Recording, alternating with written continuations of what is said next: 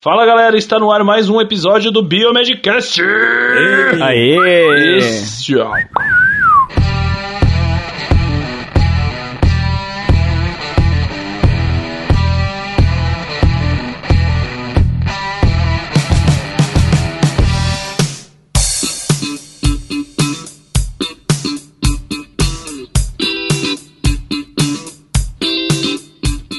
Meu nome é Otávio e a sessão do vizinho é sempre melhor. Ó o Otávio. Boa! Ó o Otávio roubando minhas frases. o Bruno que emprestou essa, depois eu devolvo com juros. Fala galera, aqui quem fala é o Bruno. E quem não tem automação, pipeta com a mão. Essa É, fera! ele tem um banco de frases mesmo, velho. Fala galera, aqui quem fala é o Luiz. E através do microscópio nós temos a janela para o mundo. Olha. Oh, ref- Hoje eu Luiz tô sempre profundo. filósofo, né? Se- você sempre é assim. Eu sou, Luiz sou romântico. reflexivo. Eu podia, eu podia criar uma página no Face, Luiz É, Reflexivo. bombar. É, muda aquela sua página pessoal lá pra Luiz Reflexivo, ao invés de Luiz Hendrix, sei lá. Beleza, beleza, vou, vou pensar no assunto. e aí, galera, infelizmente hoje o Roger, Roger, Roger, Rogério, professor Rogério, não pôde participar. É, mas hoje ele- ele, tá, tá- Quantos anos o Rogério tá fazendo hoje? 60, 69. Acho que 69. Acho que é, não é? Foi 68 ano passado? É por aí, eu acho. Não, não veio, vai ser zoado. Essa, Vai essa ser é zoado. É, Lembra quando o Bruno faltou numa, numa, numa gravação? A gente zoou com ele depois? zoamos, zoamos. E ele que teve que editar depois da zoação, lembra? e ele teve que editar. Enfim. É.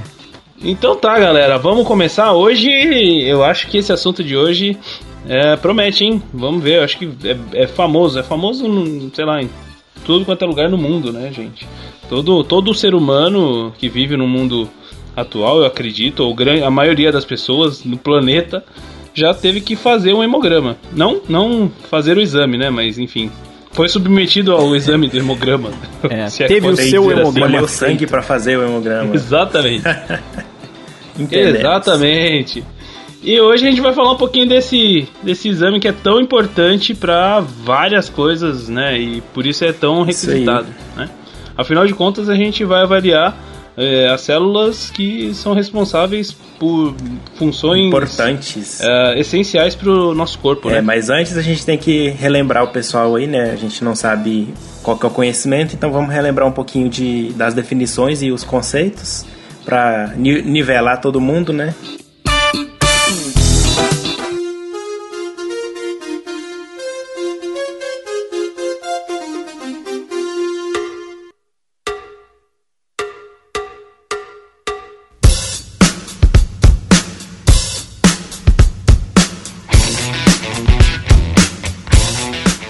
Começar, com algumas definições e conceitos, como o Bruno bem disse, é importante a gente nivelar todo mundo aqui, né? Pra todo mundo que, mesmo que, aqueles que não conhecem, pelo menos terem a base do que a gente vai falar aqui hoje. Então, como que a gente pode começar aí, o, o Bruno? Falando sobre os adultos, né? Eu acho, um adulto médio aí, normal.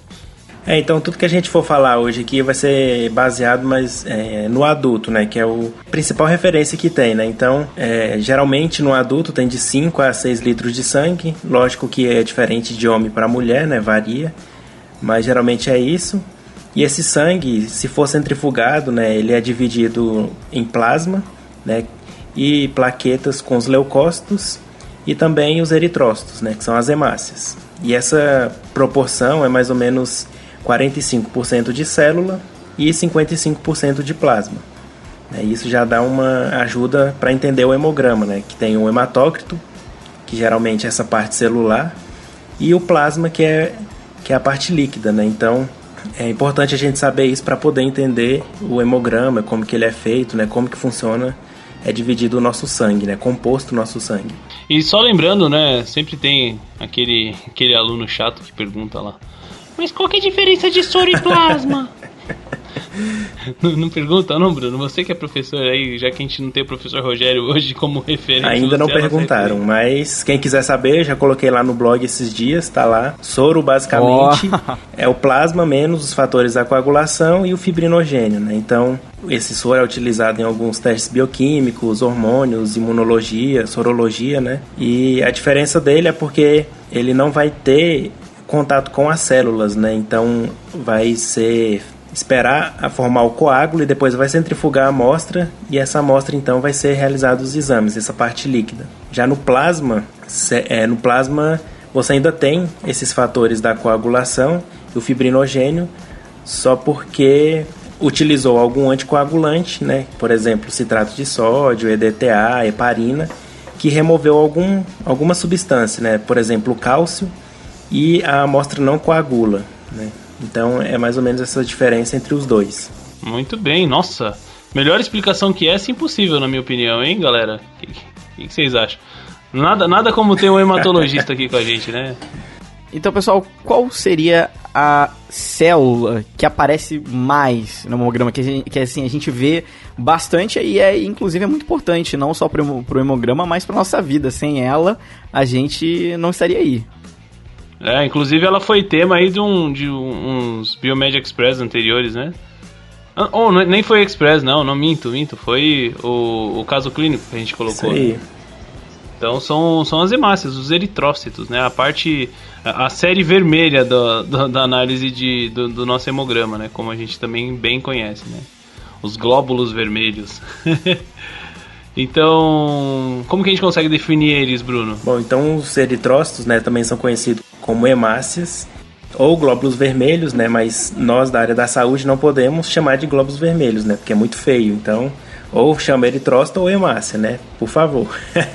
Uma característica interessante dos eritrócitos é que eles não têm núcleo, né? Então, eles não são considerados células verdadeiras, né? São considerados corpúsculos por causa dessa característica. Então, a principal função é de transporte de gases, né? Principalmente oxigênio e o gás carbônico e eles têm um tempo vida, um tempo médio de vida de 115 dias, né? Podendo variar de 70 até 140 dias no nosso sangue. Depois, eles são removidos lá no baço. E é legal lembrar também, gente, quando a gente fala em hemácia, que antes da hemácia a gente tem células é, mais jovens, mais imaturas que ela. Então eu vou falar agora só pra gente ter uma ideia da mais imatura para mais imatura que seria hemácia. Então a gente tem o pró-eritroblasto. Depois do pró-eritroblasto a gente tem o eritroblasto basófilo. Depois a gente tem o eritroblasto policromático. Depois o eritroblasto ortocromático, que é esse que a gente vai ver bastante em recém-nascido. O reticulócito, então é hemácia. Isso, então essa é a escala maturativa dos eritrócitos, né? Normalmente a gente só vê reticulócito Isso. e a hemácia no sangue, né? Qualquer uma dessas outras células jovens que a gente vê pode ser que seja algum processo anêmico, alguma leucemia, alguma coisa mais grave, né? É, mas a gente vai ver mais pra frente que o eritroblasto é comum nos é, recém-nascidos. Primeira semana, é mais pra né? frente. Eu acho que a gente não pode falar de hemácia, né, sem falar o componente principal dela, né, que no caso é a hemoglobina, uma proteína essencial para vários processos metabólicos que nós temos no nosso corpo, né? O que, que, a gente pode falar sobre a hemoglobina, meninos? O que, que vocês acham? Bom, acho que o Luiz pode falar da, da estrutura dela. Como é que ela é composta aí, Luiz? Então, ó, a hemoglobina, é, como o Otávio já disse, é uma proteína. E ela tem, então, duas, duas maiores estruturas dela, que é uma porção globina e uma M, certo? As globinas, ela ainda tem uma subdivisão, que elas podem ser alfa, beta, gama e delta. No adulto, a gente tem entre 95 e 98% de hemoglobina A, que seria alfa 2 e beta 2, 1,5 a 3% de hemoglobina A2, que seria alfa 2 e delta 2, e a gente tem de 0 a 1% de hemoglobina F, que seria hemoglobina fetal, que também é constituída de alfa 2 e gama 2. A gente vai ver também que hemoglobina fetal é extremamente importante no tratamento da anemia falciforme. Então fiquem ligados para isso também. É, na verdade, a gente tem aí diagnósticos de várias doenças, né, através dessa análise mais minuciosa das hemoglobinas. A gente tem até um exame famosíssimo para poder avaliar isso, que é a eletroforese de hemoglobinas. É, verdade. Né, onde a gente consegue avaliar todos essas, esses tipos de hemoglobinas, né, para poder saber as condições uh, de transporte de, de gases do paciente, ou presença de um, de um tipo de hemoglobina maior do que outro, isso também mostra algumas condições patológicas, enfim. Então é extremamente importante a gente saber a diferença entre esses grupos, né? Essa, essa porcentagem entre esses grupos. Então tá, pessoal, a gente falou agora sobre a série vermelha, mas como todo e bom estudante de biomedicina, para quem também não sabe, a gente tem uma série branca, que são os leucócitos. Otávio, o que, que você pode nos contar sobre os leucócitos? Cara, tem bastante coisa para contar sobre leucócito. não é pouca coisa não.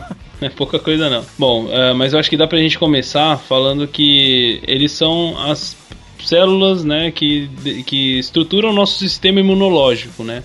Ou seja, são, é, são as células de defesa do nosso corpo. Vou tentar aqui ser um pouco científico e um pouco didático, mais didático assim. Vamos ver se eu vou conseguir, né? Que não é fácil. Então a gente tem dentro dos leucócitos eles são divididos em dois grandes grupos, né? A série linfóide, né? Que onde estão, onde a gente encontra os linfócitos né? Aí tem alguns tipos, depois a gente vai falar um pouquinho melhor sobre cada um deles. E a série mieloide, onde a gente tem que su se subdivide em dois grupos de células, né? Os granulócitos e os monócitos, né? Eu acho que aqui dá pra gente explorar um pouquinho para falar um pouco do, do que a gente vê no hemograma, né? Como é o assunto do, do cast, né? Bom, os granulócitos eles são famosos por conta do hemograma, né? Para quem tem que variar um hemograma, a gente sabe que temos que saber diferenciar pelo menos essas células. Né? Então, os granulócitos a gente tem o neutrófilo, né, polimorfo nuclear, e tem a célula, a, a, vertente um pouco mais jovem dele que é o bastão ou bastonete. A gente tem o esinófilo, que é aquele que é parecido com o neutrófilo, só que ele tem os grânulos avermelhados, alaranjados. Eles fazem a mediação contra parasitos, geralmente, né? A gente sabe que tem aumento dessas células em parasitoses. E o basófilo, que tem os grânulos mais grosseiros e pigmentados com azul de metileno. E o outro grande grupo, né, depois dos granulócitos na série mieloide, é, temos os monócitos, que aí tem o monócito em si, que é uma, uma célula. Uma, é uma, uma célula que ela não sabe o que ela né, quer ser, né? Porque é uma célula que mais tem morfologia variada quando tá normal, né? Imagina quando fica é, normal. Tanto que, que muda, né? Eu achava engraçado. Uh, eu sou um amante de hematologia, sempre falei isso. Eu achava engraçado quando eu ia ajudar, às vezes na aula uh, na hematologia clínica, eu ajudava algum colega e achava assim: Luiz, isso só pode ser câncer. Eu olhava, era um monócito. É. Porque o monócito é tão, tão estranho para quem vê, assim, quem não tá acostumado.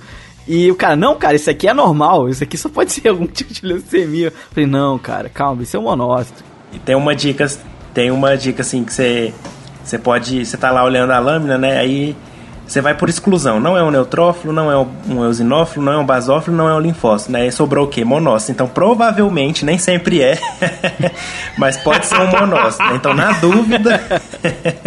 Boa. Mas... Na dúvida, conta com monócito? Na dúvida, não, conta Você tem que saber, não pode ficar com dúvida, é, tem que saber. É, tá certo. É... A dúvida conta como monócito é ótimo. Mas enfim, é, então eu falei pouco dos linfócitos, né? Porque eles têm uma característica particular, né? Porque no hemograma a gente não consegue diferenciá-los, né? Assim, muito, né? A gente consegue ali. Quando na lâmina, né? A gente não consegue ver. Na contagem a gente não sabe qual é. É tudo linfócito, a gente não linfócito. tem como diferenciar, né? A única diferenciação que a gente consegue fazer num hemograma é um linfócito normal, um linfócito normal e um linfócito atípico, né? Que ele tem uhum. umas diferenças na, na morfologia. Mas isso eu acho que é um papo mais, mais aprofundado que eu acho que não, não vem ao caso aqui agora, né? É, aí a gente vai falar, a gente vai falar mais pra frente também. Não, quem piadinha agora, hein? Quem beija muito na boca tem muito linfócito atípico, hein? Mononucleose. Mononucleose infecciosa. Nossa. Boa, boa analogia. Vamos Ridículo, lá. idiota. Mas tá segue. Bom. E a terceira parte desse hemograma que a gente vai avaliar uh, tem uma, uma, uma, coisa que o pessoal geralmente, bom, pelo menos eu, né, no, no recém-formado ou no início da, do curso, né, aprendendo a ler hemograma, não dava muita bola, que são as plaquetas. É, né? pra quê, né? Ah. Coagulação, né? Mas é, plaquetas, plaquetas. Eu vi um negocinho pequenininho, uma sujeirinha ali no fundo. É, do, 10 mil de lâmina. plaqueta, 10 mil de plaqueta danado. Não dá nada. Bom, já que vocês não gostam de plaquetas, eu vou falar pro pessoal o que, que elas são. Então, as plaquetas. Ih, chamou no peito e bate plaquetas são fragmentos do citoplasma de megacariócitos. Então, elas não são células, né? Elas são fragmentos do citoplasma do megacariócito que está lá na medula óssea. Quem quiser ver o megacariócito, a gente vai deixar uma imagem lá para vocês verem. Então ela tá lá na medula óssea, vai amadurecendo, né? E o citoplasma vai se degranulando e vai soltando esses fragmentos que vão para a corrente sanguínea. Então as plaquetas são muito importantes mesmo na hemostasia, né? Que é para manter o nosso corpo sem sangramentos, né? E também na coagulação, né, uhum. né? Para deixar o nosso corpo em constante equilíbrio. E o tempo médio de vida dela, o tempo médio de vida dela é de 7 a 10 dias, né? Então, praticamente de semana, todo, todo dia está sendo produzido, mas de 7 em 7 dias, né? Está é, sendo produzido novas plaquetas tal. E depois elas são.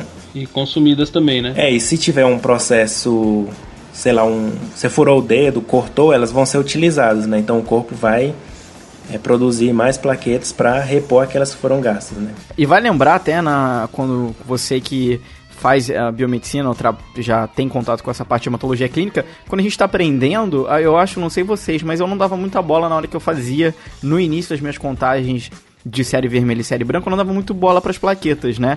Depois é, eu não eu, dava também. Depois que a minha professora foi falar, gente, a gente tem que sim Claro que a gente não vai fazer contagem de plaquetas, mas com a prática a gente sabe mais ou menos aproximar quanto tem. Quando você pega uma lâmina que você não está vendo nenhuma plaqueta, bom, alguma coisa está estranha. Depois você vai pegar, isso pode ser um sinal da pessoa estar tá com um processo aplásico. Então isso tudo a gente vai fazer relação. Então é muito importante, uhum. inclusive você está começando agora, a perceber as plaquetas. São pequenininhas, mas elas também são importantes, galera. A gente não pode deixar Ou pode passar, ser também um erro de coleta, né? As plaquetas é muito difícil interpretar um essa, esse valor diminuído, porque é muito, muitos erros podem induzir a diminuição das plaquetas. Então, às vezes, o paciente pode estar normal, mas lá no, no tubinho de sangue, né, teve algum problema, coagulou.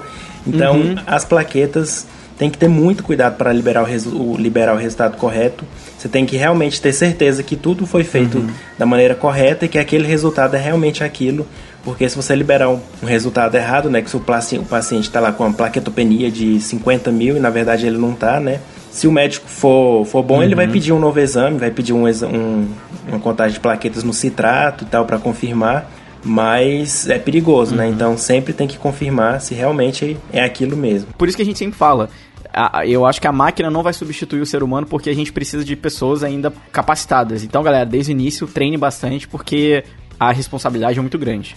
A realidade hoje em dia, né? Na verdade, a gente. É, né, acho que eu posso dizer, a realidade do nosso país é. é a, a, o pessoal, a gente faz a coleta desse sangue e coloca no equipamento, né? E a gente avalia o que o equipamento contou com a nossa leitura, né? Sempre é, comparando as duas, né? Bom, pelo menos em todos os serviços que eu trabalhei, a gente É, mas tem uma coisa que esse, tem uma não coisa que esse que é equipamento não tem, que é cérebro, né? Então a gente nunca vai ser substituído totalmente, né? Bom, então isso aqui é uma frase que eu gosto muito de, de falar, né, nos cursos que eu dou sobre interpretação de hemograma, que foi um professor na residência que falou para mim Luiz Murilo. Ele é biomédico, depois fez medicina oh. né, e fez residência em patologia. Então ele gosta mesmo dessa área de patologia, patologia clínica.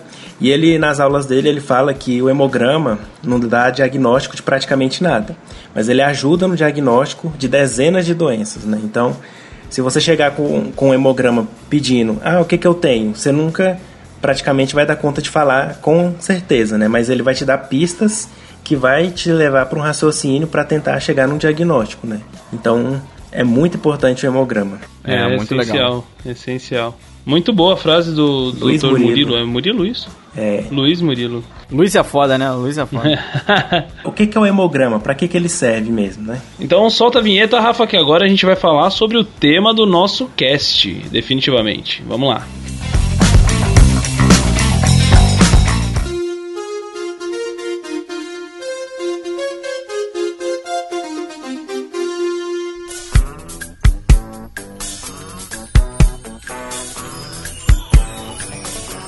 Bom, então a gente vai falar agora sobre o hemograma, né? Mas antes, o que é esse hemograma? Quem sabe falar aí?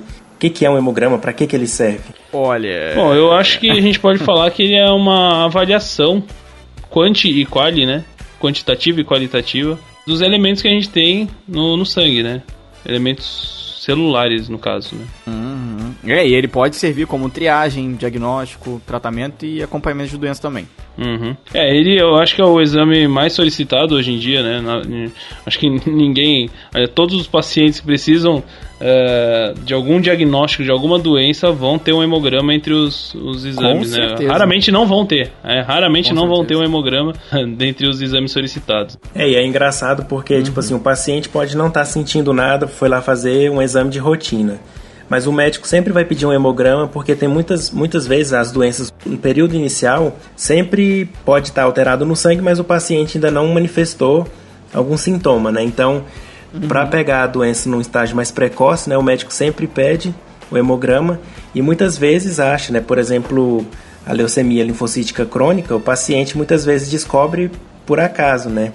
A LMC também, a mielocítica É, crônica, lembrado. o paciente muitas vezes faz um exame de rotina e vê lá que está aumentado, e aí vai fazer uma investigação e descobre, né? Então, é muito importante nessa parte também de diagnóstico precoce de, principalmente, doenças hematológicas, né? Uma coisa que é, que é engraçada, né? Eu lembro que na época da residência a gente a gente tirava sarro no- nos, nos casos que a gente estudava, né? E aí, tipo, que o pessoal falava assim, e aí, o que, que o médico pediu? Hemograma só de potássio. O creatinina. básico, né? Até- tem até o carimbinho lá, só para marcar. Pois é, só marca, né? Mas enfim. Bom, como a gente já disse, né? Ele é dividido nessas três avaliações, né? É, da série vermelha, né? O eritrograma. A série branca ou leucograma, né? Que é a avaliação dos leucócitos. E a série plaquetária ou plaquetograma, né? Que é a avaliação das plaquetas, como a gente já revisou aqui agora. E no final a gente, claro, tem sempre ah, o olho humano, né, fazendo a revisão dessa lâmina que o, na, na realidade nossa aqui os equipamentos fazem essas contagens. Então, para começar a falar do eritrograma, a primeira parte dessa avaliação, é, você sempre vai ver um hemograma com a primeira parte dele vai ter o, a parte dos eritrócitos, né, a avaliação dos eritrócitos. O que, que a gente vai ver lá? É, contagem, né? prim- Primeiro, primeiro de tudo, a gente vai ver a contagem de eritrócitos, né? Ou seja, quantos, quantas células vermelhas, quantas, hema- quantas hemácias a gente vai ter em, em um milímetro cúbico de sangue, né? É isso, né? Bruno? É, nesse caso aí é tera, né? Tera por litro. Mas, mas pode ser é, pode ser 4 milhões, 4 milhões por milímetro cúbico. Pois é, que engraçado. Aqui, aqui a realidade nossa é, é milhão por milímetro cúbico. Células, né, por milímetro. Mas isso aí varia muito de laboratório para laboratório. Isso é, essa referência é do HC, né? Mas outros laboratórios fazem diferente. É uma forma de abreviar, né? A gente, em todos os índices, né, a gente vai observar uma variação entre homem e mulher, como o Bruno bem disse no início do cast, né? A hemoglobina, a gente tem aí uma contagem média aí entre 12 e 18 gramas por decilitro, considerando homens e mulheres, né? Alguma coisa abaixo de 12 começa a chamar atenção para algum tipo de anemia, alguma coisa, enfim, chama atenção para algum tipo de doença. E aí a gente tem o hematócrito que o Bruno já comentou também a respeito, que é a relação entre a quantidade de célula e a quantidade de plasma, né? Ou seja, quando você centrifuga né, o tubo ali, que, que, qual, qual que vai ser a porcentagem de célula que a gente vai ter, que vai, vai sedimentar, e a quantidade total de líquido que a gente vai ter no tubo. Né? Então essa relação, geralmente, como o Bruno bem disse, né, entre 45%, né, isso varia também de homem para mulher, mas aí é basicamente entre 36 até 50% no caso dos homens. 36 o mínimo das mulheres, 50 o máximo para homens. E o que mais que a gente encontra nesse, nessa avaliação do eritrograma, Bruno? Bom, então a partir daqueles três parâmetros que o Otávio falou, né? Da hemoglobina, das hemácias e do, do hematócrito, são feitos cálculos, né, parâmetros chamados de índices hematimétricos. São cálculos que foram criados para ter uma noção de como que que está essa hemácia, né? Então, nós temos o VCM, que é o volume corpuscular médio, ele vai corresponder ao volume das hemácias. Então, se a hemácia está grande ou se a hemácia está pequena. Se essa hemácia está pequena, ela é chamada de microcítica. A hemácia está grande, ela é chamada de macrocítica. Tem também o RDW. O RDW é um, é um parâmetro que só é feito pelo aparelho, que é uma conta lá muito muito cabulosa, né? Então, é o ser humano não Muito louca. É muito doido. tem que é considerar capaz. toda a hemácia que passou lá no aparelho, no aparelho, então só ele que faz, e vai representar a amplitude de tamanhos dessas hemácias. Então, se eu tenho hemácias de tamanhos diferentes, o RDW da, desse paciente vai estar tá alterado, né? vai estar tá aumentado. Se as hemácias estão num tamanho homogêneo, então esse RDW vai estar tá normal. Então, esse RDW serve para falar essa variação de tamanhos da, das hemácias, que é chamada de anisocitose. Então, tem também o HCM, né, que é a hemoglobina corpuscular média, que é a quantidade média de hemoglobina dentro de cada hemácia. Então, a gente viu que dentro da hemácia tem hemoglobina. Então, esse HCM vai dar um valor para a gente, né, que é que varia de 27 a 33 picogramas, e isso vai dizer para a gente se a hemácia está hipocrômica, né, a cor dela está ela tá mais clarinha, né, com diminuição de hemoglobina, ou se ela está hipercrômica ou normal, né. Então esse, essa hipercromia, né, quando a hemácia está relativamente com bastante hemoglobina, é um caso especial, né, na verdade é, bem raro, aparece só numa doença chamada esferocitose hereditária, então, assim, o mais comum é a gente ver a hipocromia, né? No caso da anemia, a hemácia vai estar com diminuição da hemoglobina e ela vai ficar com a cor mais clara, né? Vai, vai estar um pouco descorada. Então, o HCM vai medir essa hemoglobina dentro da hemácia. Tem também o CHCM, que é outra, outro dado, que é uma continha também feita, para ver a concentração de hemoglobina corpuscular média. Então, nesse caso, o do CHCM já é a quantidade média de hemoglobina em 100 ml de eritrócitos. Então, varia geralmente de 32 a 36% ou gramas por decilitro e também vai falar se a hemácia está hipocrômica ou hipercrômica. Então, tem o HCM e o CHCM que são dados que tem lá no no, no hemograma. É isso aí. O CHCM elevado geralmente aparece só naquela doença que eu falei, na esferocitose hereditária, que as hemácias ficam de tamanho menor, elas perdem um pouco da membrana e a hemoglobina acumula no, no, na hemácia, né? Como ela diminuiu de tamanho, a hemoglobina ficou lá toda condensada, né? Condensada na, na, na hemácia, ela perdeu aquele halo dela então ela fica bem escura, parecendo um, uma esfera, né? Por isso que é chamada de esferocitose, mas é uma, uma doença rara que acontece, né? Então esses são os parâmetros derivados daquele, daqueles três outros lá, da hemácia, da hemoglobina e do hematócrito. Exatamente. E então, já que você falou, agora vamos pedir pro Rafa tocar mais uma vinhetinha pra gente entrar na parte das anemias.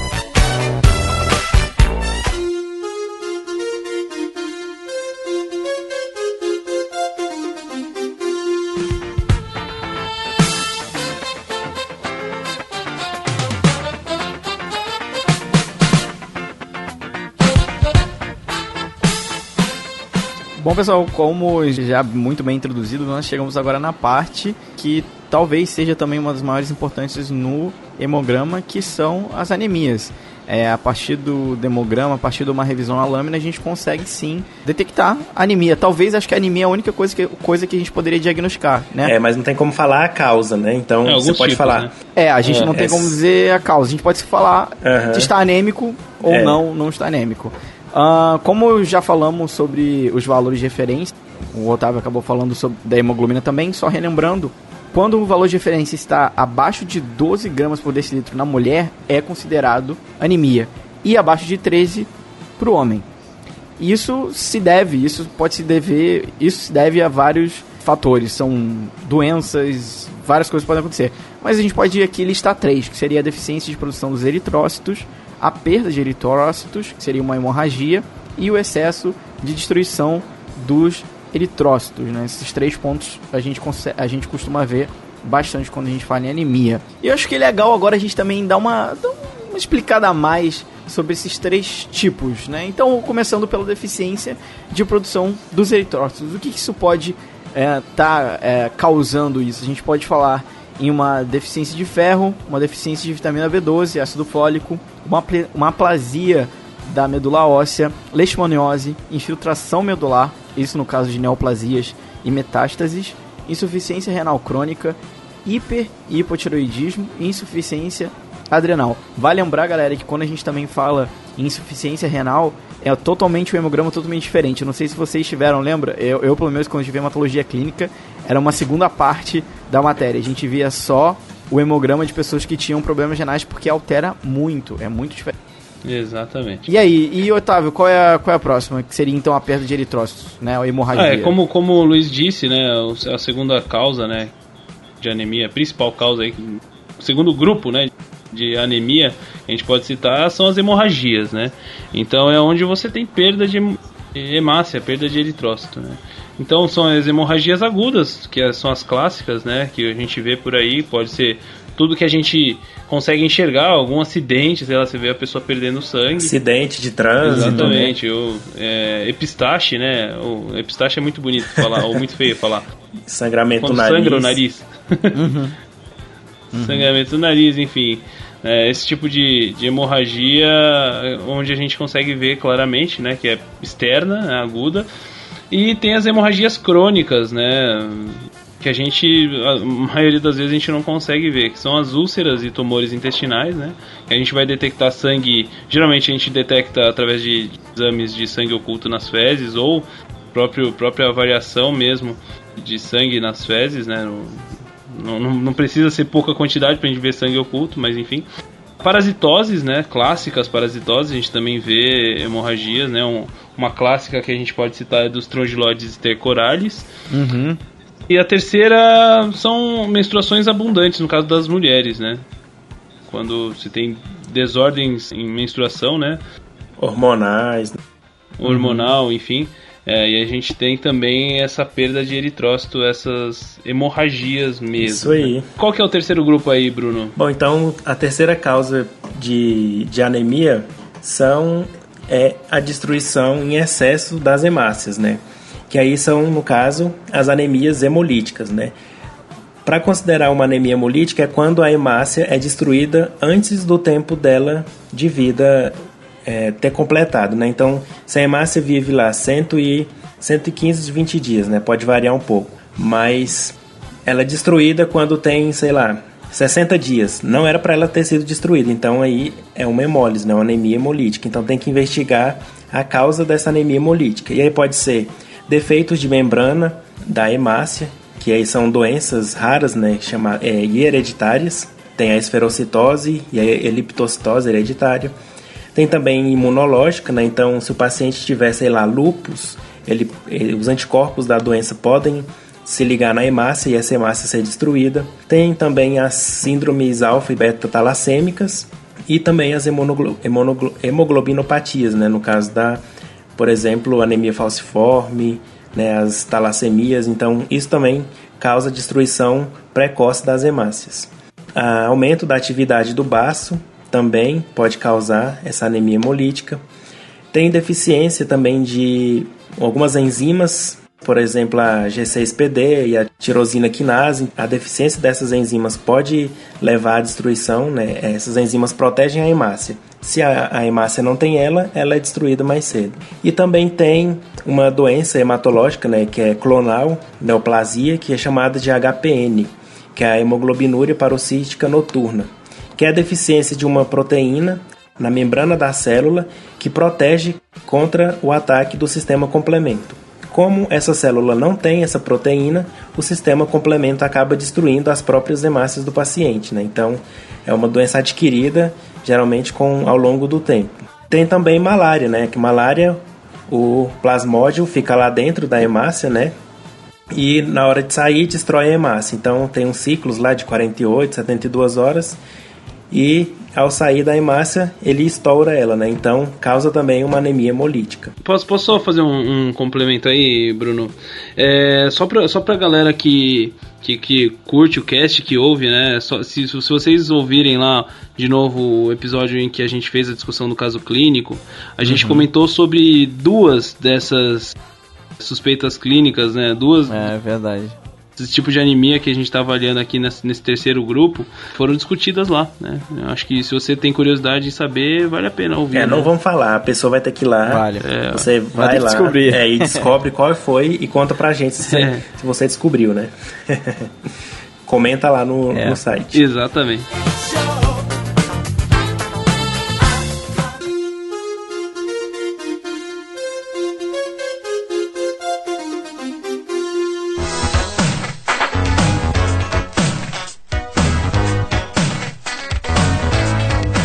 Então, então tá. Bom, finalizadas as anemias, vamos partir agora para as principais alterações, né, morfológicas dos eritrócitos, né? Como, como que a gente pode dividir isso aí, Luiz? Bom, como o Otávio próprio falou, são alterações morfológicas. Então, é através da forma dos eritrócitos que a gente vai então denominar que tipo de alteração é. Então, uma das alterações mais clássicas e visíveis que a gente tem nos eritrócitos é o drepanócito, que a gente encontra então na oniminha falciforme. É, a gente tem é, o nome da oniminha falciforme é pelo formato de foice uh, dessas hemácias que ficaram uh, como depranócitos. Vamos, aqui no post vai estar a imagem então para vocês verem como eles são. É bem fácil de identificar. Isso acontece, galera, porque a gente tem então uma alteração em dois aminoácidos e a presença da hemoglobina S que então alfa 2 e o beta 2, né? Ele vai ficar mutado, né, Bruno? É, a globina, as duas cadeias de globina beta uhum. vão ser vão estar alteradas, né? E essa essa globina beta chamada globina beta S, né? Esse S vem de uhum. sickle cell, né, do inglês. E aí essa uhum. hemoglobina uhum. se precipita quando tem o processo de oxigenação e desoxigenação e aí vai precipitando na uhum. membrana da célula até que ela fica nessa forma de foice, né? Isso. Isso vai causar obstrução é. dos vasos e sérios problemas para o paciente. É, isso causa muita dor no paciente que tem anemia falciforme, né? Uma das, uma das maiores queixas, né? São as dores, as úlceras. E, bom, a gente teria um cast inteiro para falar de anemia falciforme, mas então vamos pro próximo. Diz aí, Otávio, qual outro tipo de alterações nós temos? Bom, outra alteração morfológica que a gente tem né, na, nas hemácias são os esferócitos, como o Bruno já bem explicou ali anteriormente, né, que é esse defeito da membrana, né, onde essas hemácias assumem uma forma esférica, ou seja, elas perdem aquele formato côncavo, né, e elas têm essa deficiência de espectrina, é isso? É. Que é, ela é responsável, uma, uma proteína responsável pelo citoesqueleto, né? Ou seja, que vai dar forma para a célula. Né? Isso né? aí. Bom, essa deficiência da espectrina, ela é uma deficiência é, hereditária, né? E, e, também tem outra forma de adquirir essa, essa doença, que na verdade é adquirida, né? Que é imunológica, onde a gente tem, a gente detecta através do combis direto, né? Uh, o teste de combis direto, onde essas é, é como se fosse a presença de alto anticorpo na parede dessa hemácia. Temos várias imagens aí que eu acho que dá pra gente até colocar no, no post para vocês conferirem enquanto vão ouvindo aí o cast, tá bom? Qual que é a próxima, Bruno? Bom, e a próxima alteração que a gente pode encontrar na, na lâmina, né, na distensão sanguínea, são os dacriócitos, que são as células, as hemácias, em forma de lágrima ou de gota, né? Então, quando que a gente pode encontrar essa alteração? Na mielofibrose, que é quando a medula óssea fica cheia de fibras e não produz as células de forma é, correta, né? Então acontece uma hematopoiese extramedular. O que, que é isso? É quando o fígado e o baço assumem um papel de produção de sangue que eles tinham lá quando a gente estava na vida intrauterina, né? Então, quando a gente nasce, a medula óssea produz nosso sangue, mas quando a gente era bebê, quando era feto, era o baço e o fígado que produzia até um certo tempo. Como a medula óssea não está funcionando, uhum. o baço e o fígado voltam a essa característica do feto e produzem as células. Só porque, como essa não é a principal função deles, essas hemácias vão ficar totalmente anômalas, né? E aí aparece essa forma, então, de dacriócito. É, e aí pode aparecer também na talassemia, nas anemias hemolíticas também pode aparecer. E se o paciente tiver o baço deficiente, que o baço retira essas células. Se o baço não está funcionando, consequentemente essas células vão aparecer na hora que a gente fizer o exame, né? Eu acho que uma, uma coisa importante, né, que isso eu aprendi, acho, sei lá, no final da faculdade, eu acho legal para falar pro pessoal aqui. Você que está começando agora, está estudando hematologia agora, ou então se você é curioso só mesmo, uma coisa importante, né? Sempre no exame, é, a gente pode observar hemácia, é, todos esses tipos de hemácia que a gente está falando aí, né? Mas a gente só vai colocar mesmo no laudo se a gente observar uma quantidade significativa, significativa daquele, é. desse, desse, tipo de, de coisa, né? A gente não vai colocar ali se a gente ver uma ou outra hemácia em formato de gota, isso é normal, até pelo próprio esfregaço, né? Que é um... Uhum. Isso aí. Então. Fica a dica. É, é importante, né? né? Acho que esse tipo de coisa a gente sempre fala. Fica a dica aí, né? Não vai, não vai, não vão Não ficar vai se soltando laudo aí. vê um da Criósto, um sangue que você colheu do seu colega, né? Às vezes foi... foi só o jeito de fazer a lâmina, então... Exatamente. É, uma ou outra ainda vai, né? Agora, em grande quantidade, aí tem que... Vocês sabem quem, quem tem bastante da Criósto? Ai. Os emos. Ah! Eu sabia. Eu sabia. Previ a piada. Previ a piada. O próximo, então, são os codócitos. Os codócitos são famosos, né? Acho que, acho que o professor adora cobrar codócito em prova. Adora, Fiquem adora. espertos aí, galera. Que bom, né? Que bom Né? que é fácil de ver, né? Porque o codócito é famoso porque ele é- são as famosas células em alvo, né? A gente chama de hemácia em alvo, que ele assume mesmo a forma na lâmina, você vê o formato de alvo, você vê uma, uma célula muito mais côncava, né?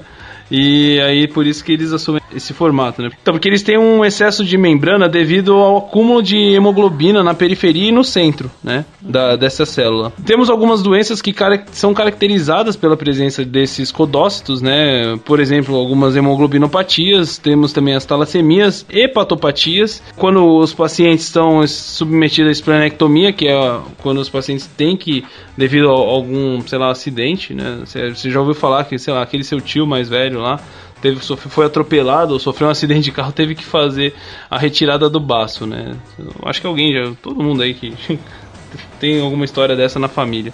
Nossa, eu não. É, eu também. Não? Nunca vi alguém chegar. Ó, tirei o baço, Bia.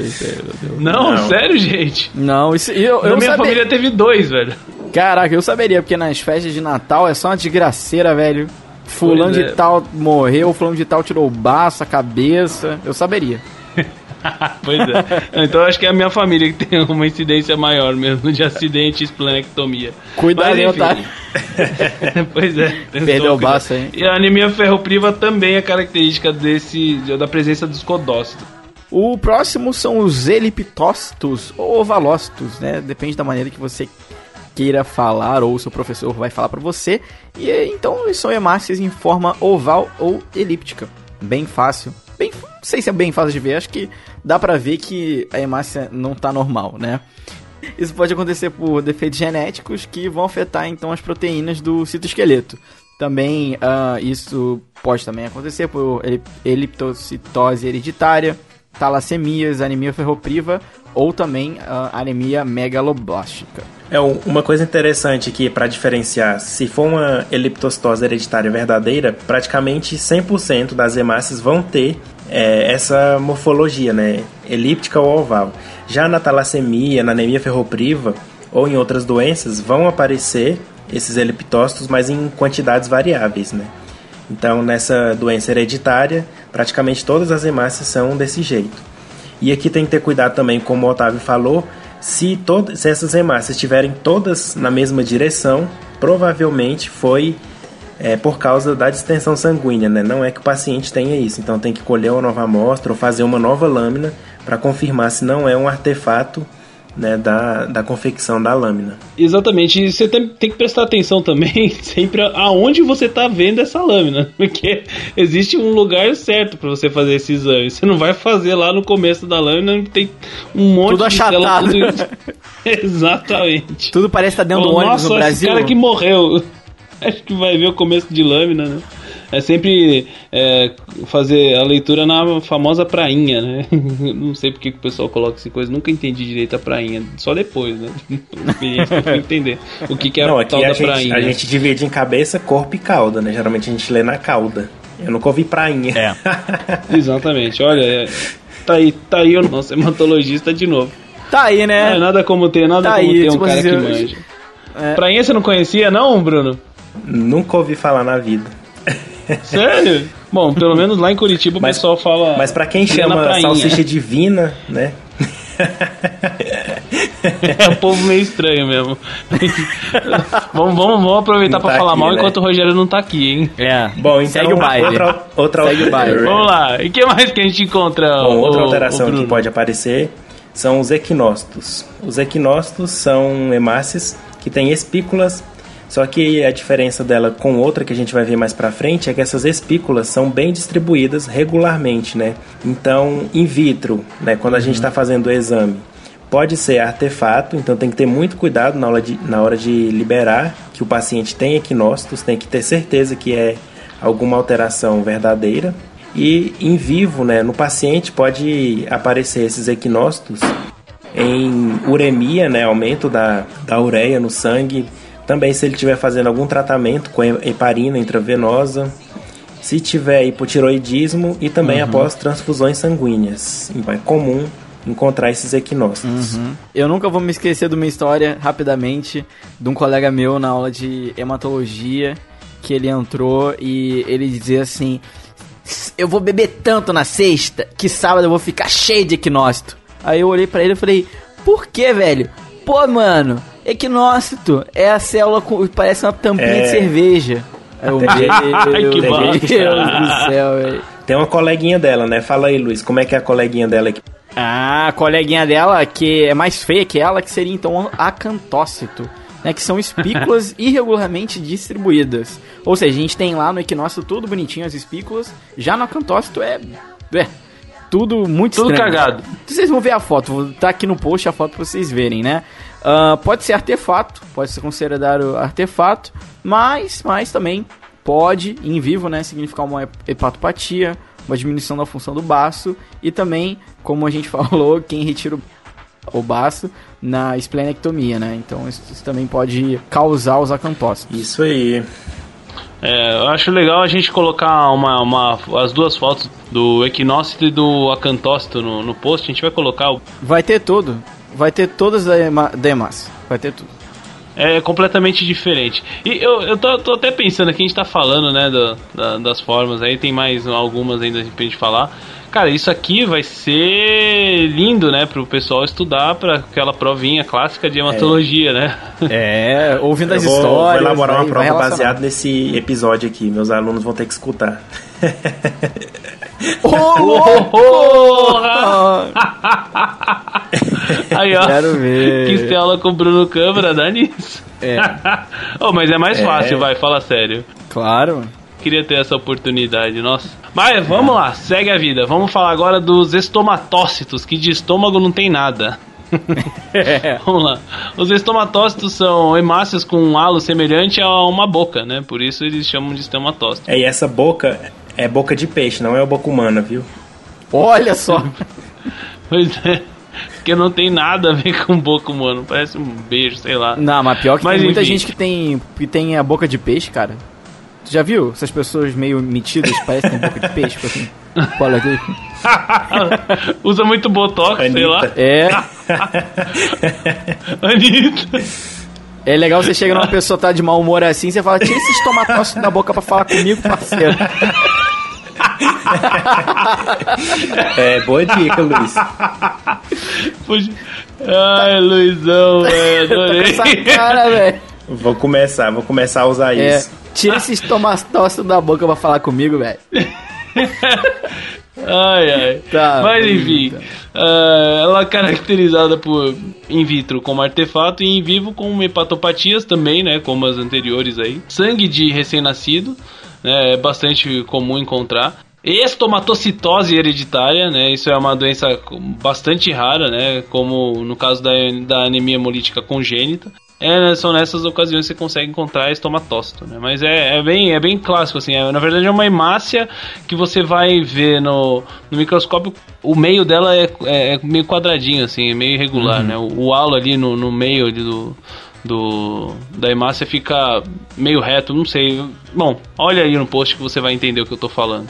Qual que é o próximo, Luiz? Bom, próximo a gente tem então os esquizócitos, que são hemácias fragmentadas. Isso pode ocorrer por traumas mecânicos, né? Próteses, válvulas, queimaduras, medicamentos e também anemia hemolítica. A gente vai ver uma, uma hemácia quebrada. É basicamente essa a imagem que a gente pode ver. Esses esquizócitos aí são os que vocês têm que ter mais atenção na hora de fazer o hemograma, porque qualquer quantidade, 1%, de esquizócito que você já vê na lâmina, você já tem que reportar isso para o médico, que ele tem que investigar o que está causando isso imediatamente. Oh, então, é mesmo? quando Não aparece sabia. esquizócito é, na lâmina, é. você tem, oh, tem que sair correndo e falar para o médico para ele ver o que está causando. Se ele fez uma cirurgia cardíaca, colocou alguma prótese, tem que ver se é isso que está ah. causando. Pode ser também é, CIVD, pode ser uma PTT, né, púrpura, trombótica, então pode ser também aquela síndrome urêmica lá, né, da, da bactéria da Escherichia coli. Então tem que ficar muito atento aos esquizosos, uhum. que são essas hemácias fragmentadas, né? Viu uma hemácia e sempre confrontar, né? Se você vê um negócio desse, você também confronta com, com a hemoglobina que você viu ali, né? No, no resultado do hemograma mesmo. É, com certeza vai ter mais coisa alterada, né? Bruno, mas a gente consegue, é, por exemplo, isso vai estar. Tá... Porque assim, eu imagino que às vezes eu, por exemplo, não saberia isso. Eu provavelmente, ou uma pessoa que não tem experiência, tipo na graduação, vai achar que isso seria fragmento. Não sei, ah, isso aqui é algum erro de no esfregão. Então, isso aparece bastante é, na, na lâmina inteira que a gente vai ver essas, essas fragmentações. É, e mesmo que você não veja na lâmina inteira, uma pequena quantidade já é o suficiente para você alertar o médico. Então, viu, viu uma hemácia, Nossa, viu uma hemácia fragmentada, aí, né? não é normal. Tem que ver, tem que investigar a causa. A gente fechou com chave de ouro aí para entender essa parte de morfologia de eritrócitos, né, com a explicação divina do Bruno. E agora a gente vai pedir pro Rafa soltar a vinheta porque a gente vai falar sobre leucograma. Solta a vinheta, Rafa.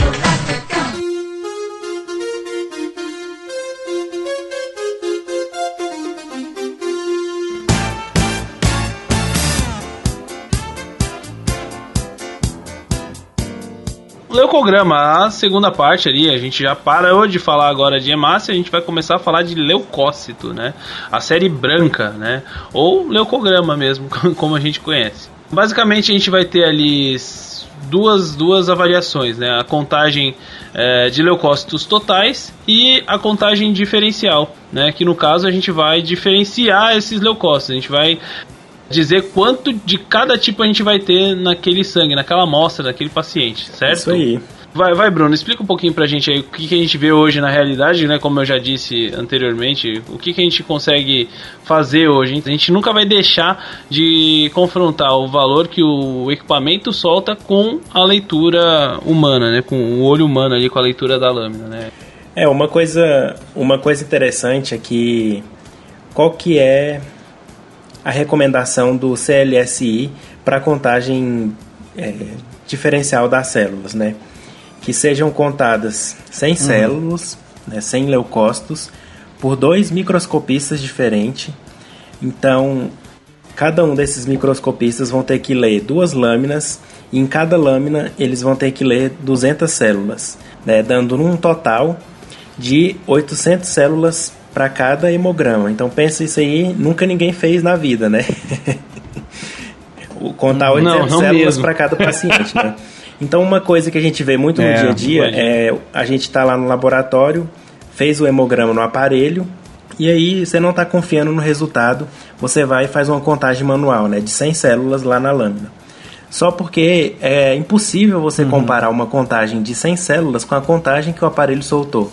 Porque o aparelho conta 10 mil uhum. células e você só contou 100. Então a chance do aparelho estar tá certo é muito é. maior do que de você estar tá certo só contando 100 células. Então é uma coisa que, dependendo Justamente. se você for um pouco mais antigo, assim, né? O pessoal mais antigo gosta de confrontar o aparelho. Né? Esse aparelho tá errado, eu contei certo. Mas na verdade você contou 100 células. é, o aparelho é contou 10 mil. Então, é. né, qual que é a chance de quem tá errado? Então é uma coisa interessante aí para levar em é, consideração. É verdade. Agora, antes de, de continuar, eu quero ver. Agora que vai separar as crianças dos adultos. Rafael, música de suspense, que eu vou fazer uma pergunta.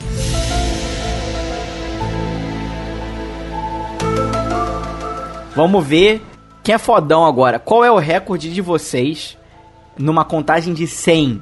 Não vale mentir. Qual é o recorde de vocês de tempo que vocês fizeram uma contagem de 100 leucócitos? E, e claro, né, Tempo. né? Acertaram o resultado. Nossa, cara. Ixi, sei lá, eu nunca parei para contar assim o tempo que eu faço um hemograma. Né? Você já parou, Bruno, pra contar um? Parei, mas eu, mas como era na residência, é eu não, eu não tava. A maioria das vezes eu contava mesmo para com, comparar Todos, com né? o do biomédico que tava lá, né? Então eu contava tranquilo, eu não tava com pressa, né? Tinha um, dia, tinha um dia todo para contar, ah, mas eu não sou muito rápido, não, porque eu não dou conta de decorar aqueles, as teclasinhas lá, então. oh. é, eu, eu vou, vou, vou confessar aqui que eu já tive uma época aí, durante a residência mesmo, que eu peguei um plantão lá, peguei um plantãozinho para fazer lá, e era só hemograma, né? Só hemograma. Eu tava na parte da hematologia, peguei essa parte da hemato no, no plantão, e era só, assim, é, é lá no, no, serviço a gente tinha que, que ler todas as lâminas, né? Lá a gente lê todas as lâminas, porque é um serviço diferenciado, enfim. E Luiz, sei lá, eu cheguei a fazer 200 hemogramas aí em, em um dia. Olha só. Ah, tá. Ó, meu recorde pessoal, mas também quando eu tava já no final de hematologia clínica de 8 créditos, tava doido. Eu, porque a minha professora tinha dito que a média de profissionais assim que já estão né, no ramo há muito tempo é mais ou menos um minuto, né? Aham. Uhum. Ah, é, lá no, lá no HC tinha uns, uns técnicos lá, eles. Só que eles liam na de 40, né? Não era na de 100. Eles tá, tá, tá, tá, tá, tá, tá um minuto. Ah, eu sou assim. Já era. É. Ah, é. não, a leitura é na de Ó. 40. Aí você só coloca na de 100 pra, pra confirmar o que você tá vendo ali, né? Quando você Ó. vê alguma normalidade. Eu só conto na de 100. Porque tem que ver a morfologia ah. certinha da célula. E não, eu sempre conto na de 40. Ó, vou falar pra vocês. 2 é. minutos e 44 Ó. segundos. Olha o Luiz marcando. Aham, uhum, foi a minha última lâmina que eu li antes da prova final de hematologia clínica, que eu falei, eu vou cronometrar agora. É agora ou nunca. E era uma lâmina normal. Agora eu sei que se fosse uma lâmina, por exemplo, de leucemia, ou que eu deveria encontrar blastos e tal, aí é claro, né? Acho que você tem que tomar todo cuidado. É, gente, primeiro, não é uma competição. A gente não tem que sair contando que nem os doidos, só. Isso é mais é uma competição entre os amiguinhos ali. Ah, vamos ver quem conta mais rápido, não sei o quê. Mas, como o, Bruno, o próprio Bruno falou, tem gente que. Depende muito do paciente também. Vai que o paciente tem uma lá, um processo inflamatório agudo e tá lá com 20 mil leucócitos, sendo que 15 claro, mil são é. neutrófilos. Depende. Aí você. Tá, tá, tá, tá, tá. em 10 segundos tá você doido. conta todos os neutrófilos. né? É, não, aí, aí é claro, mas é. Que nem o Bruno falou, tem gente que vai na, na de 100 pra ir com calma, né? Eu sempre fui na de 40. É, agora. É que a gente não pode saber, mas é. a gente tá falando aqui. É o, é o, é o, é o aumento da objetivo, que né? colocar no microscópio, o aumento da objetiva, né? Então, basicamente, na contagem de, de leucócitos, o global, como eu expliquei, depois desse parênteses gigantesco aí, divertido, é, a, gente, a gente faz na contagem global, a gente vai avaliar se o paciente está com leucopenia ou leucocitose, respectivamente. Uhum. Pouca contagem de leucócitos ou grande contagem de leucócitos, presença uhum. de muitos leucócitos ou poucos leucócitos no sangue, né? Exatamente. Isso tem que ser avaliado juntamente com a contagem diferencial, né? Isso é, é bem Isso importante, aí. né? Uhum. Da, da global a gente já vai para diferenci, o diferencial, para ver realmente quais são essas células que estão presentes nesse, nesse paciente, né? Isso. Aí, aí é sempre avaliado em proporção. Então a gente conta 100 Dessas 100, você vai, você vai ver lá no, no seu hemograma, você vai ver o valor lá, né, de porcenta, um, porcentagem de cada, de cada célula. Você achou 50, você achou 50 neutrófilos, quer dizer que 50% das células são neutrófilos. Exatamente. Você achou 20, 40 linfócitos, então 20, 40% das, dos leucócitos são linfócitos, é mais ou menos Exato. assim. Exatamente. E aí, do ladinho, você vai ver um número total Absoluto. também, né? Um número cheio, que aí é a contagem, né? O valor global lá de, de células em um milímetro cúbico. Vamos para os neutrófilos agora. Como, como que a gente avalia o neutrófilo? Fala aí, Luiz. Os neutrófilos são células é, que, que são responsáveis então pela fagocitose de partículas, é, bactérias, e processos inflamatórios. Eles têm uma meia-vida mais ou menos de 6 a 12 horas na circulação e a gente pode ver dois tipos, dois grandes tipos na hora que a gente faz a contagem, a visualização, o próprio aparelho vê, né? Que são os bastonetes, que são neutrófilos bastões, que a gente pode também chamar assim, uh, e os segmentados, que são os neutrófilos normais, estão lá, né? E também a, a, linha de maturação do neutrófilo, assim, que eu, assim como eu falei na hemácia, o neutrófilo também possui uma linhagem de maturação. E agora do mais imaturo para o mais maturo. Nós temos então o mieloblasto, um promielócito, depois vem o mielócito, metamielócito, bastonete e então os neutrófilos segmentados. Isso, muito bom, muito bom. É sempre avaliando a, a, o formato do núcleo, né? Entre bastonete e segmentado, né? Você vai Isso. ver a célula com, com o núcleo. É, se ele é segmentado, ele é chamado de segmentado. Segmentado, é bastão, bastão. Aí vai Exatamente. ter a foto aqui também. Se você quiser ver, vai estar no post a foto para vocês verem o comparativo. Então, os neutrófilos dois. são as principais células, né? Os principais leucócitos do, do sangue são os neutrófilos em condições normais, né? Cerca de 40 até 70% dos leucócitos. Isso. Então, quanto que aumenta, quanto que aumenta a quantidade de neutrófilos? O que que pode ser? Pode ser uma, uma condição infecciosa, né? Uma, uma infecção. E aí, quando aumenta muito, a gente tem um, um negócio chamado de desvio à esquerda. Uhum. Por que, que é desvio à esquerda? Você sabe explicar, Bruno? Você, você sabe explicar aí? Bom, Vocês lembram? É porque ele porque vai ter células maturas, né? Não, não, não. É, é pura, assim, ó. Porque é no gráfico? Você... É no gráfico? Não, não. Porque assim, a gente quando, quando vê essas linhas de maturação, essa é, sempre começa da direita para a esquerda, né? Do mais novo, uhum. a célula mais jovem, né? tá na esquerda e a célula mais formada, mais adulta, vai estar tá na direita. E aí quando você tem uma presença maior de células imaturas, você tem um desvio à esquerda, ou seja, as células que começam a aparecer aparecem mais, mais células maduras, ou seja, mais para a esquerda ali. Então, ou seja, esse negócio, na verdade, não tem embasamento, eh, o desvio à esquerda não tem embasamento nem científico nenhum. Se o cara decidisse colocar a mais jovem para a direita, seria desvio à direita. Ah, né? Tá explicado. É isso aí. Mas também né, tem, uma, é tem uma célula que, que aparece muito no desvio à esquerda. Tem uma célula que aparece muito no desvio à esquerda? Qual é? Aham. Uhum. A célula Marx. Eita, doido. Eu não entendi. Piada, piada política. Nossa senhora, agora Cê que. Tá Nossa senhora, velho! Gente do céu! Vocês, ó, galera, se vocês não entenderem essa piada, não, não, não não fiquem sem graça. Bom, então tá? eu vou continuar, porque depois dessa, olha, Luiz... Eu não pude evitar. Desculpa, não pude evitar, velho. Bom, então os, os, neutrófilos, os neutrófilos aumentam né, a quantidade e aparecem em células mais jovens quando tem a presença de algum agente infeccioso, geralmente bactérias, né?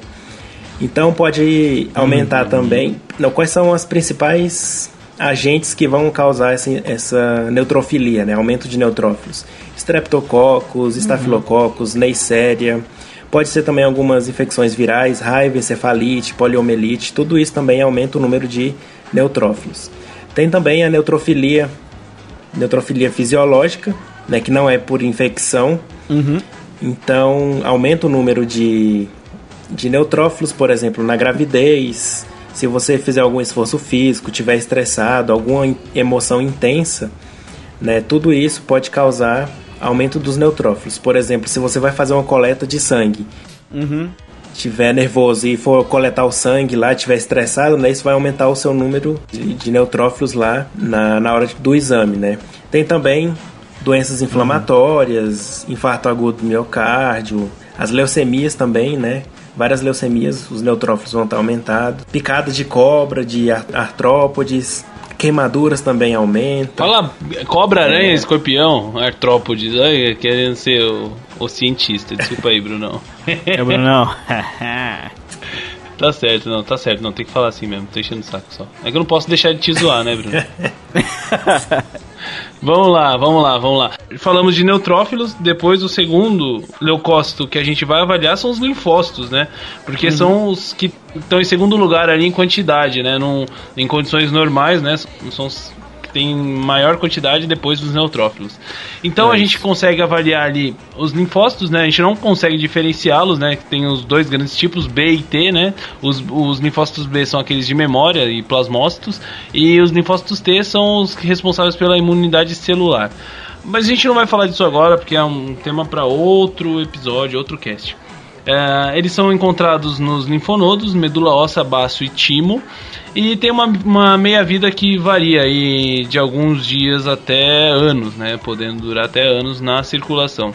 Por isso a gente tem esses que são responsáveis, principalmente os B, pela memória imunológica. Por isso eles duram bastante tempo. Quando a gente tem uma, uma condição patológica, a gente tem um aumento de linfócito. O que, que a gente pode suspeitar aí, Bom, Bruno? pode ser alguma infecção viral, pode ser bacteriana, né? Pode ser também alguma doença uhum. neoplásica, né? Por exemplo, as leucemias linfóides, tanto agudas quanto as crônicas, né? Que vão causar uhum. esse aumento e também pode causar diminuição, né? Então vai depender da doença. O paciente pode diminuir a quantidade de células ou aumentar, né, muito essa quantidade, vai depender do tipo de doença. É, basicamente uma, uma analogia que, que dá para fazer assim, né? É claro que não é regra isso, mas é o que, que a gente vê na, na prática, né, Bruno? Na, na maioria dos casos, uma neutrofilia, ou seja, aumento de neutrófilos, a gente vai ver infecções bacterianas, né? A maioria das, das infecções bacterianas causa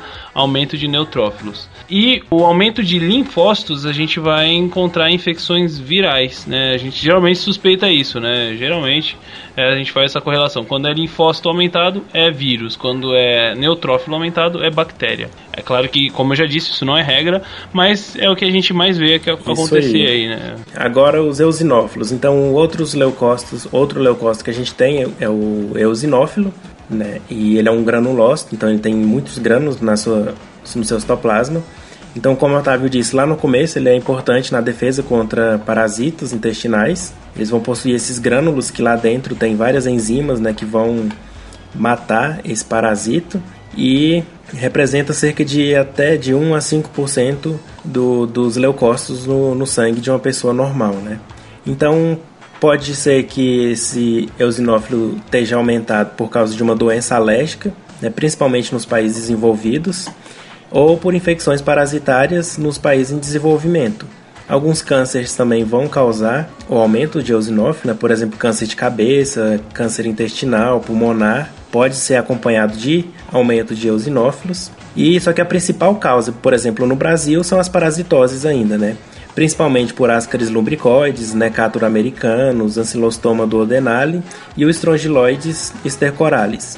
E esses parasitos também Geralmente, por exemplo, os e os estrongiloides stercoralis vão causar anemia, que é uma daquelas causas lá de é, anemia por, por hemorragia crônica, né, que o Otávio falou. Então, além de causar um aumento de eosinófilos, também causa a anemia.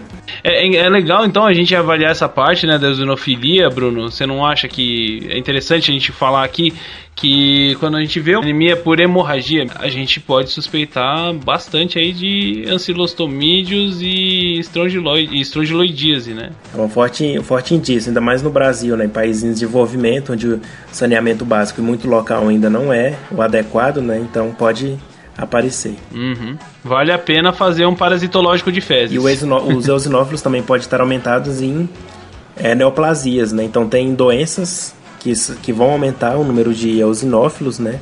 E, por exemplo, leucemias eosinofílica, outras neoplasias, né? leucemias mieloides, vários fatores podem aumentar esse número de eosinófilos. inclusive a síndrome hipereosinofílica idiopática. Isso aí. Olha só. Eu, a gente. Caramba, essa é difícil, hein? Esse lá no HC.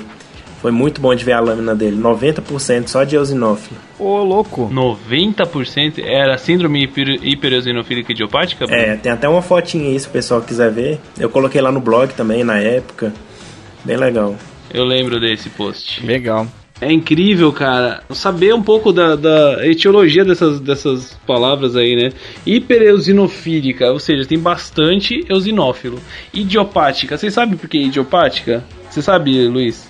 É aquilo, é aquilo que você fala pro seu parente quando você não sabe o que, que deu o resultado do hemograma dele, né? Você fala, ah, é idiopático, vai procurar o médico, né? Exatamente. né? Idiopática, exatamente. Ídio, por que você acha que você, você quer ofender alguém e você chama ele de idiota? Ídio é quando você não sabe, não sabe, é o prefixo ídio, né? Então, uhum. idiopática é que você não sabe a causa, né? a causa né? Não sabe a origem. Otávio também é futuro, hein? Latim com Otávio, isso aí. É, é lá, viu? E quando eu aprendi isso, meu, meu, mundo, meu mundo brilhou, sei lá. Vamos lá. Segue. Os basófilos, coitado. Não adorava Acho que o basófilo é tipo. cara. O basófilo é tipo né? o Lombardi, né? Nunca te vi, sempre te amei. Cara, eu adorava, eu adorava achar basófilo. Eu adorava, eu adorava. Como que é, Bruno? Tem a, é, a trilogia do Nemo, né? Procurando o Nemo, procurando o Dory e procurando basófilos. Ótimo. Só Mas pode é muito legal, né? mesmo. Vai dizer que não era legal quando, vocês acham, quando a gente acha basófilo. É, bonito é, de ver, é né? legal. Eu acho legal. Bonito Bonito, de de ver. ver só, né? Ah, umzinho ali tem problema não. Não, não tem problema. O problema é quando acha mais. Vai, explica pra gente aí, ô, ô, Luiz, que, como que é mais ou menos essa, essas células aí, vai. Bom, então, pessoal, os basófilos, na, na presença de certos, antígenos, de, de certos antígenos, eles liberam ah, mediadores inflamatórios, né? Isso, no caso, histamina e fator de ativação de plaquetas. Eles possuem grânulos grandes, ácidos, e afinidades por corantes básicos, por isso que eles ficam cheios daqueles pontinhos escuros, né? Ah, Isso. que a gente consegue identificar eles bem fácil.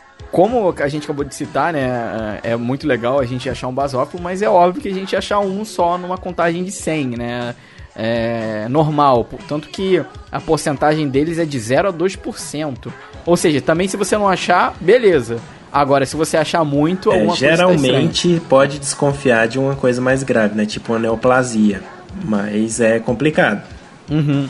É, também temos, eh, no caso, como o Bruno falou, a gente pode ter, no- ah, se a gente tiver um excesso, é, síndro- síndromes ah, mieloproliferativos, uma, uma bem conhecida, no caso é LMC, né? Então, O que, que é LMC, pra quem não sabe? leucemia mieloide crônica. E Muito bem. Então a gente também tem ah, leucocitose, sinais, pessoal, que a gente pode ver. No caso, se for nem indício de uma síndrome ah, mieloproliferativa, o paciente vai apresentar uma leucocitose, as costas de granulócitos, desvio à esquerda, basofilia, anemia ou poliglobulia e também trombocitose. É, então se o paciente apresentar um quadro desse aí, é, provavelmente ele tem alguma síndrome mieloproliferativa. E aí tem que investigar para ver se é uma leucemia, aí faz o cromossomo Filadélfia, né? Se der positivo, ele tem a leucemia mielocítica crônica. Se der negativo, aí tem que investigar para polistemia vera, trombocitemia essencial ou mielofibrose primária, né? Então são do- doenças mieloproliferativas, cromossomo Filadélfia negativo. Uhum. É uma investigação mais aprofundada que o hematologista né, tem que fazer. Uhum. Se você quiser sacanear o seu aluno, você, professor que nos ouve, você poderia cobrar numa prova quais as condições patológicas de uma basopenia grave. Vasopenia, Sacanagem. basopenia, será que Ah, existe tá, esse entendi. nome? Então a basopenia é praticamente impossível, né? Porque se o valor de referência é zero, então não tem nada abaixo de zero, né? Então. É. Ou seja, você consegue trollar tranquilamente seus alunos. Oh, bom, bom Bota saber isso disso, numa, é bom lembrar verdadeiro disso, ou né? falso. Vou colocar na prova. o Bruno. Bruno vai pegar a dica. Bom, então, para encerrar a parte dos leucócitos, nós temos os monócitos, né? Que são células que circulam brevemente no sangue. O objetivo dessas células é chegar no tecido e lá eles vão virar macrófagos, né? E a, a principal atividade deles é a fagocitose de partículas estranhas, né? Então, eles, juntamente com os neutrófilos, são fagócitos, só porque o neutrófilo é um kamikaze, né? Ele vai lá fagocitar e morre. O macrófago não, o macrófago vai lá e consegue fagocitar várias vezes sem ser destruído, né? Então, primeiro vai a primeira linha, que são os neutrófilos, né? Que causa aquele pus, e depois vem os macrófagos limpando a sujeira que, que sobrou lá, né? Então, geralmente no sangue varia de 2 a 10% o valor dos monócitos. Se tiver aumentado, pode ser por causa de, de algum processo infeccioso, né, na, fase, na fase tardia, como eu falei. Endocardite subaguda, tuberculose, brucelose, pode também dar aumentado esses monócitos. E também tem leucemia, né, tem a leucemia mielomonocítica crônica, que idosos podem adquirir, né, então vai aumentar o número de monócitos e é uma doença crônica, né? Esses monócitos vão estar maduros, né? Se tiver a quantidade baixa, pode ser, por exemplo, uma aplasia de medula, né? Se o paciente tiver uma doença assim, ou também pode ser a é, após uma quimioterapia, né? Se ele estiver fazendo algum tratamento quimioterápico, pode diminuir os monócitos. Não só os monócitos. É, os monócitos e todas as outras células, né? Todas as outras células, né? Então, se tiver uma pancitopenia, que é a diminuição de tudo, provavelmente é uma aplasia de medula ou o paciente fez alguma quimioterapia é, mais pesada, né? uhum, né? Exatamente. Até para um, um transplante de medula óssea, né? Às vezes que você tem que fazer é, é, você faz uma quimioterapia Mas, mieloablativa, o nome, que você destrói todas as suas células. Isso, E para receber a, a medula óssea do doador, né? Então você tem que destruir todas as suas células para outra poder se instalar. Exatamente. Falamos bastante de, de leucograma e de leucócitos, linfócitos, monócitos. Todos esses nomes que se parecem, mas são completamente diferentes. Alguns é, se integram. e agora vamos falar das plaquetinhas, né? Do plaquetograma. Solta a vinheta, Rafa.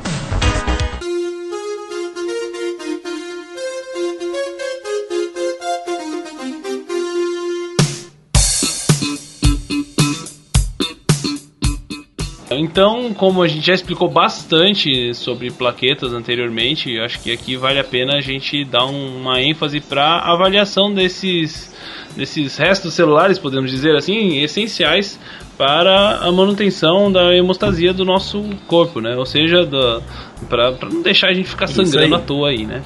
Uhum. Isso aí.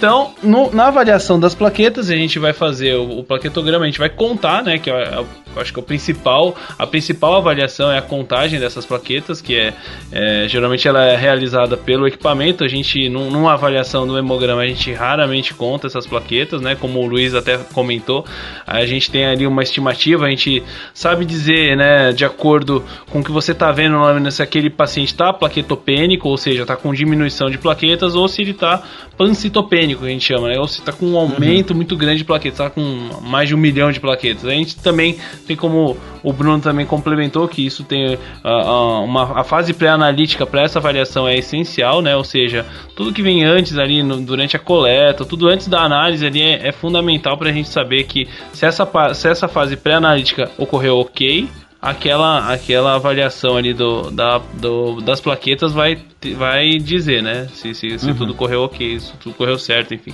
Bom, o que mais que a gente pode falar dessa, dessa do plaquetograma, Bruno? O equipamento solta algumas coisas é, então, gente, os né? equipamentos mais modernos, né? Além da contagem de plaquetas, soltam alguns índices, né? Por exemplo, o VPM, que é o volume plaquetário médio, que é relacionado semelhante ao VCM das hemácias, né? Só porque aqui é o é o, o P vem de plaquetas, né? Então, volume plaquetário médio.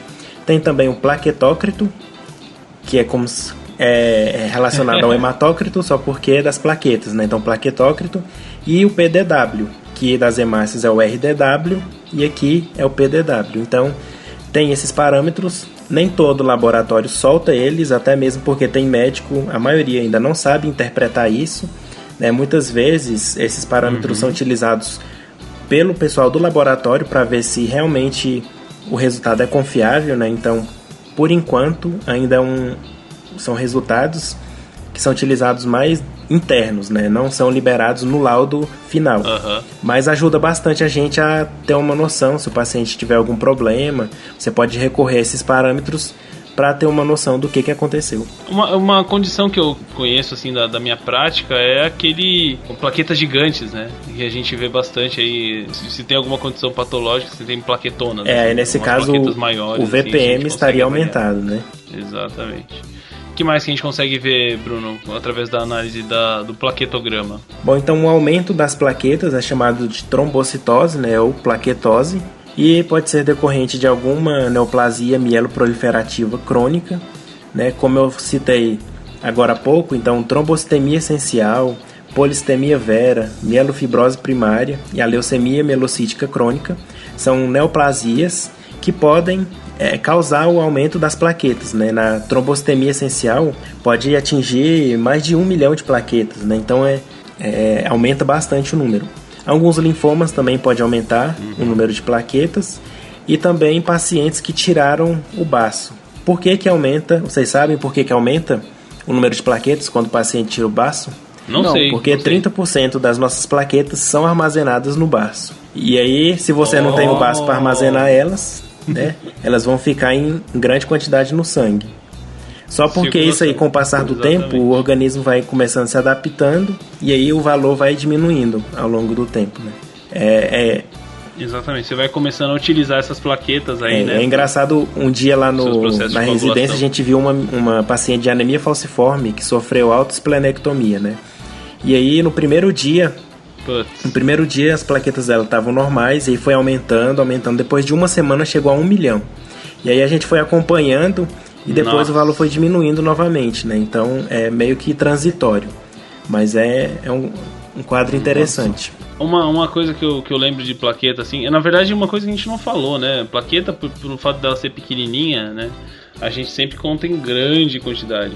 Sempre, só o, o valor normal a gente não passou aí, né? Que é entre 150 mil até 450 por microlitro, mil né? por microlitro, uhum. né? É bastante. Então é, é, só pra vocês saberem, quando o Bruno fala é um muito. milhão é porque, nossa, dobrou o número é. de, de, plaquetas no sangue ali. E o risco? Então, eu já peguei já esses casos também. É, é interessante, né, Bruno? É, a gente, às vezes, o equipamento solta né, esses valores de um é. milhão, né?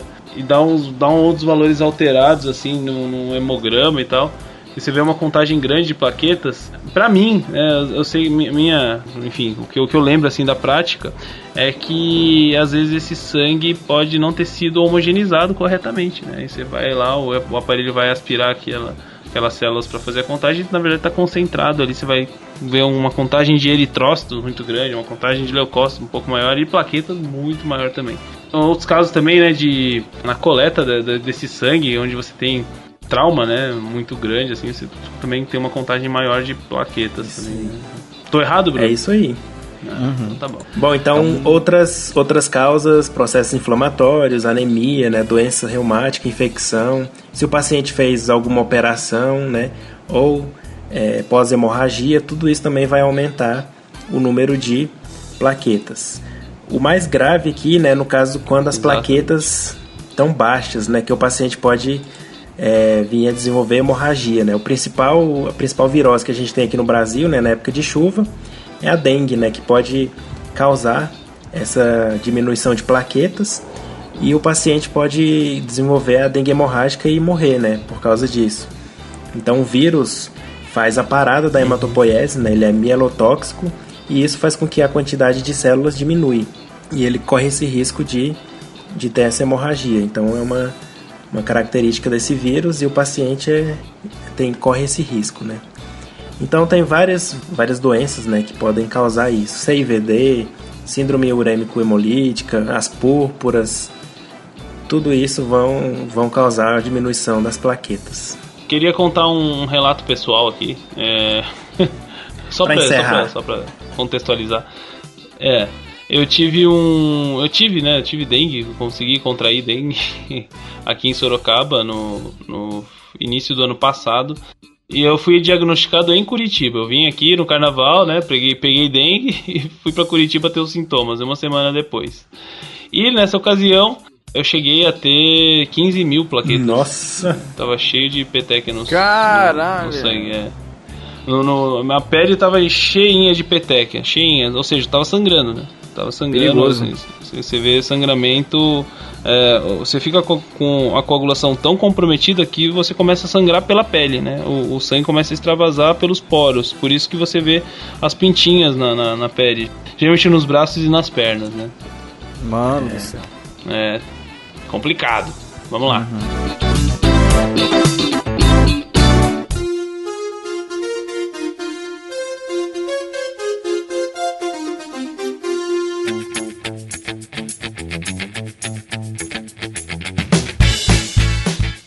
Isso aí, galera. Depois desse relato, depois dessa conversa aí de quase duas horas de, de papo, a gente é vai encerrar essa. aqui essa revisão zona de interpretação de hemograma. Eu acho que a galera vai usar bastante isso, né, para estudar para as provas aí. Esperamos que isso seja útil mesmo. Foi um prazer poder gravar e fazer um material desse. Eu acho que o pessoal vai gostar bastante. Espero mesmo que gostem.